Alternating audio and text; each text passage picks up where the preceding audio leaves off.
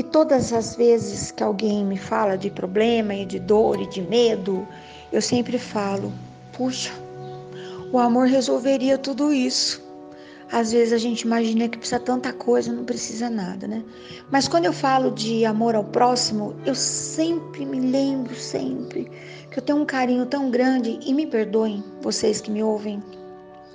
Eu vou, eu sempre vou pelo lado poético, né? De como essa história está impregnada em mim. É o milagre da multiplicação dos pães e dos peixes, né?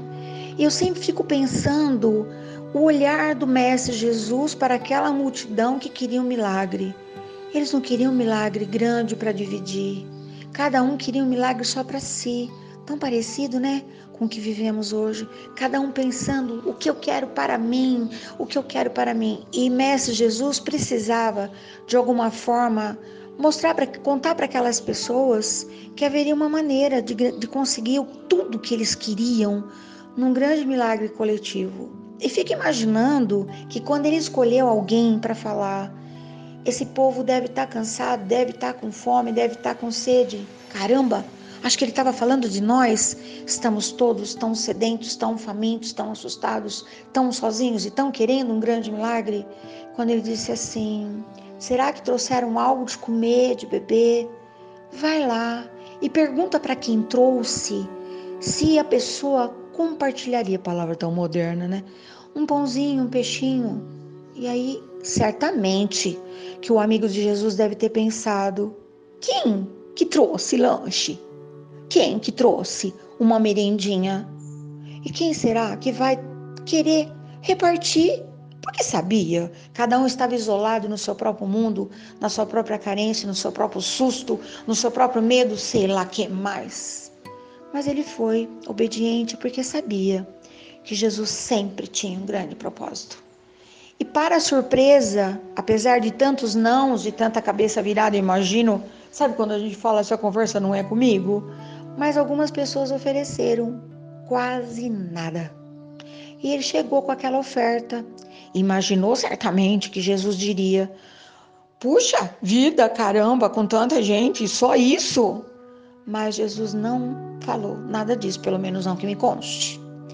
E aí ele disse assim: saia repartindo para quem não tem. Uau! Como sair repartindo para quem não tem aquele pouco de nada? De nadica de nada? Que não dava nem para uma pessoa? E conta a história maravilhosa que eu já ouvi tantas vezes que as pessoas se fartaram. Todos comeram, comeram, comeram muito. E, e sobrou tanta coisa, e do que sobrou encheram-se cestos e cestos. Meu Deus, tudo tão claro. É um milagre que acontece agora no coração que ama, no coração que consegue se esparramar para espiar o próximo e falar: toma aqui um bocadinho do que é meu. Toma aqui um pedaço da minha história que foi tão difícil e que me fez uma pessoa tão melhor. Vem cá que o meu abraço vai te sustentar. Vem cá que você vai descobrir que você não precisa pedir esmola para ninguém, que toda essa fartura vem da fonte invisível do Criador e dono de todas as coisas. Eu acho isso de uma beleza. Eu acho isso de uma grandiosidade e eu consigo acreditar logo ali um mundo novo, dias novos e pessoas novas que mesmo estando tão enfraquecidos possam se levantar e falar assim: Eu acho que hoje eu posso fazer alguma coisa por alguém.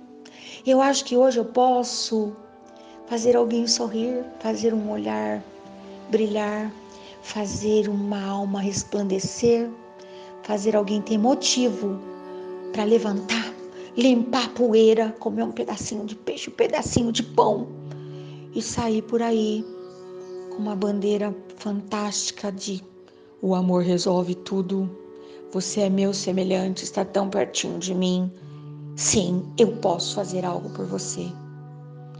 Essa é minha história que me toca hoje e eu sei que cada um de vocês vai, vai interpretar de uma forma, mas a minha alma achou essa história perfeita, fantástica para falar do que pode ser alguém amando e confiando em mim, mesmo que eu não seja Nada. Mesmo que nem eu acredite na minha possibilidade. É isso.